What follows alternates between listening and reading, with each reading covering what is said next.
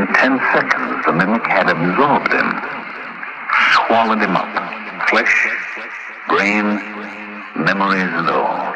When the mimic had fed, it realized what a lucky find it had made. The mimic can divide itself infinitely. It left part of itself there in its old disguise of a stone. There was a big brown stone in his way. He kicked it. But the stone clung to his boot, to his boot, to his boot, to his wasn't the stone, wasn't the wasn't the A spaceman will be going back to Earth someday. New model autos that drive themselves, 3D video, the robots. Those things were all new when I last was on Earth. Now they're commonplace. Now, I seen it. The half man, half bear. And, and for this long, a human at one end, cause the other. That's the